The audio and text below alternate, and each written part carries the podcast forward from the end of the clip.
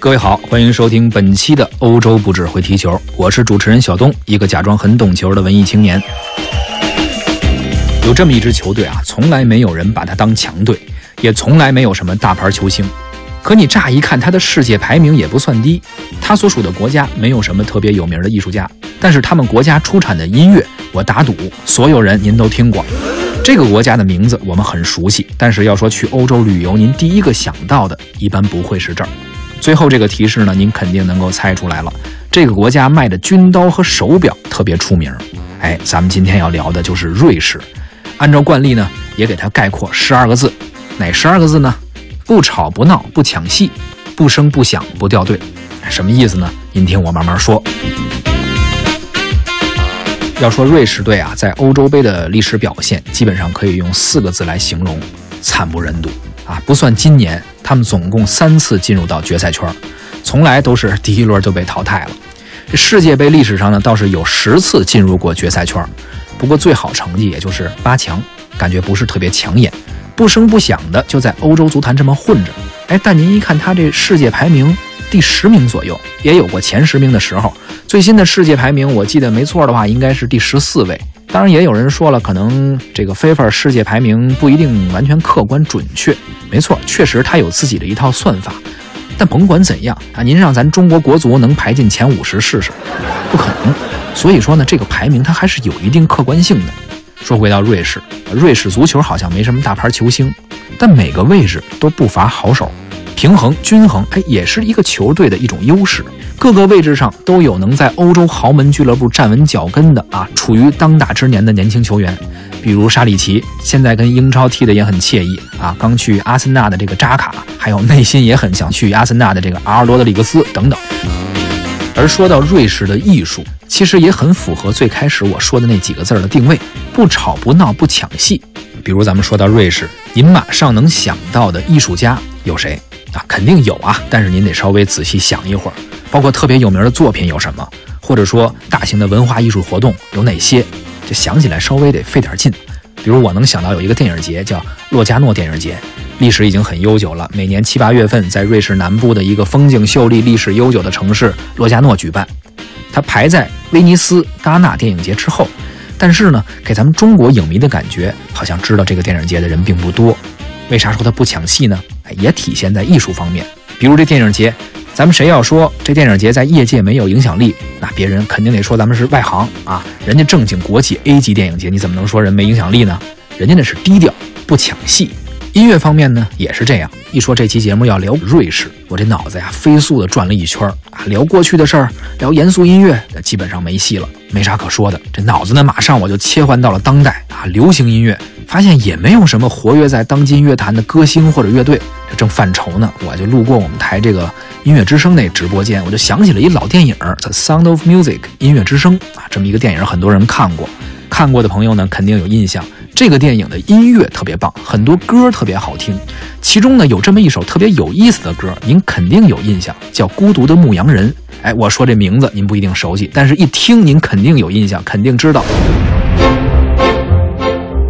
High on a hill was a lonely goat herd, lay, lay, lay, ooh. Loud was the voice of the lonely goat herd, lay, lay, lay, Folks in a town that was quite remote heard, lay, lay, lay, ooh. Lusty and clear from the goat herd's throat heard, lay, lay, lay, Oh, oh, lay, lay.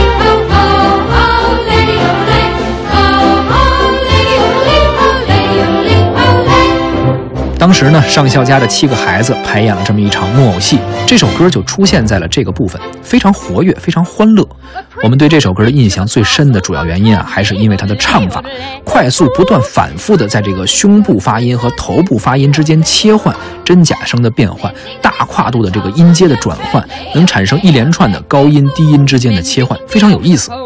这种唱法呢，也有一个专属的名字，叫约德尔唱法，也叫约德尔调。而这个约德尔调呢，实际上就起源于瑞士的阿尔卑斯山区，包括《孤独的牧羊人》，只要您听过是这种唱法唱的，都叫约德尔唱法。哎，包括咱们现在听到的这首歌，记不太清楚名字了，但是旋律也很熟，也是约德尔调。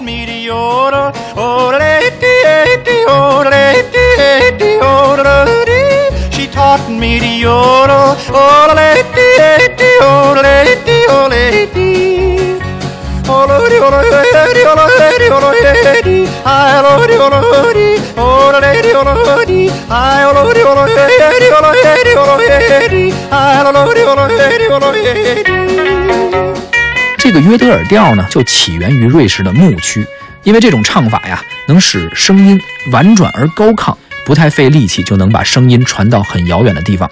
在山里边放牧的时候，牧羊人之间他们相互要交流一个信息，就愿意用这种方式，不费劲，而且能传得比较远。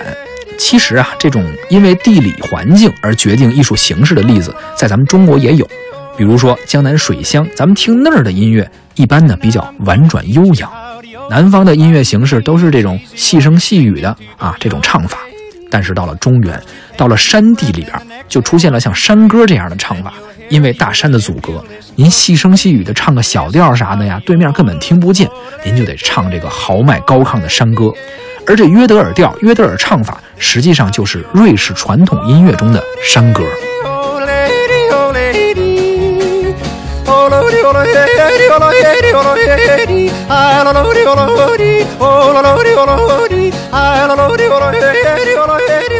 这种唱法呢，咱们都听过，而且一听就会留下很深的印象。但是您仔细想一下，它绝对不会成为世界音乐的主流，不可能是音乐舞台上的主角。包括在《音乐之声》这个电影里边，这段音乐就像一个很有个性的配角，增添色彩，很有意思。但是呢，它不抢戏，哎，符合咱们前面这个定位吧？不抢戏。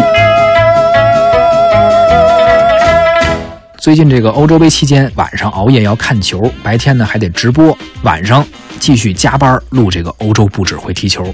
哎，您别看我这么轻松的，好像哐哐哐这么一说，实际上呢，真得花点心思琢磨。比如说到瑞士，瑞士的艺术，我就天天琢磨，说这个除了约德尔唱法呀，除了约德尔调，还有什么很有代表性的人物或作品？一直想不出来，加班也很晚，我就吃不好饭。晚上呢，就赶在超市关门之前凑合买点吃的回家对付一下。昨天晚上我就去超市，人家快关门了，我就等着结账。突然间，我就听到这么一段旋律，启发了我。哎，这不就是瑞士的音乐吗？有人问说，咋超市还有瑞士的音乐呢？这么洋气吗？您不用问。这音乐呀，您肯定也听着过。但凡您逛过商场、逛过超市，它就出自瑞士的这么一个音乐公司，或者说是一个音乐组织，叫班德瑞。说的这个名字，有的人知道，有的人不一定熟，因为班德瑞很少通过媒体曝光。他们属于这种隐居深山、潜心创作这么类型的一个团体。啊，一般说要策划一个作品或者要创作一部音乐的时候，这帮音乐家就躲到阿尔卑斯山林里边寻找灵感，也是追求一种宁静，寻求一种心灵的净化，直到音乐作品创作完成才出来。那您想想，阿尔卑斯山林那是什么景色？置身在这种环境中，班德瑞创作出的音乐，那绝对是带着大自然的味道的。有人问了，咱们之前聊音乐家、聊作品啊，能给划分出什么主义呀、什么流派啊？那这班德瑞算什么流派呢？因为是当代艺术，咱不太好划分流派，更没什么主义啊。手法上，呃，主要是融合了各类型的音乐创作技巧和手段，包括古典乐、电子乐，很多元素都被他用到了音乐创作中。应该说是一个多元融合的这么一个风格。具体这风格叫什么呢？有一个词儿可以概括，叫 New Age。有翻译说它叫新世纪音乐，也有说什么新纪元音乐的，各种翻译都有。怎么理解 New Age 呢？我觉得没有必要非得翻译成中文啊，因为英文它本身就有它非常准确的意境描述。什么叫 New Age？或者说如何判断一段音乐是不是 New Age 风格？我呢给您出一招啊，非常容易操作的方法，您就闭上眼睛，听这么一段音乐，边听边找感觉啊，逐渐您就感觉到世界仿佛都安静下来了。好像地球上所有美好的事物都来到了您的身边，森林、草原、山川、溪流、沙滩、大海、花鸟鱼虫等等一切，您能想到的所有的美好的事物都环绕在您的四周。再听一会儿，就感觉整个宇宙都在您的耳畔了。比如现在咱们听到的这个音乐，就是这种感觉啊！您的身心可以彻底放松下来，令人心情平静，很舒服。十有八九，这种音乐就是 New Age 风格的音乐。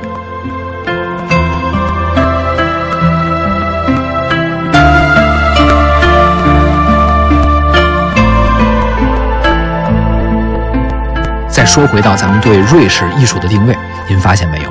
瑞士这个国家好像就是这种气质，生活安逸、潇洒自在、自由啊，非常的自由。就连音乐也是如此的崇尚回归自然，这就是他们最为世人所接受的音乐风格，也就是这种音乐感觉。您回想一下之前我说那几个字儿对它的定位：不吵不闹不抢戏，是不是这感觉？也正是因为这类音乐的风格特点啊，导致了咱们中国很多公共场所，比如商场、超市，需要伴随性音乐的、不吵不闹的、听着比较舒服的音乐的时候，他们就特别爱挪用班德瑞的作品，特别爱挪用人家瑞士的音乐。刚才我说去超市临关门的时候听到了瑞士音乐，其实呢就是来自班德瑞特别有名的一个代表作《安妮的仙境》。到底有多有名？咱们听一下，您肯定熟悉。不过咱们现在听可能找不到这个仙境的感觉了。究其原因，您一听就知道。请欣赏班德瑞的代表作《安妮的仙境》。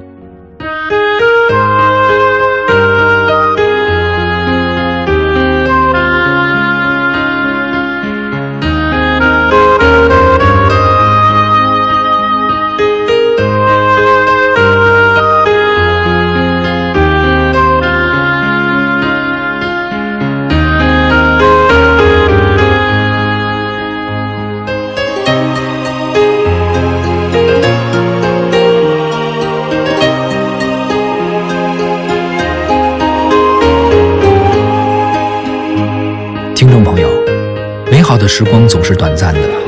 本期欧洲不只会踢球就要和您说再见了，请您保管好自己的贵重物品，不要换台，继续收听我们更加精彩的节目。我是小东，一个假装很懂球的文艺青年。咱们下期再会。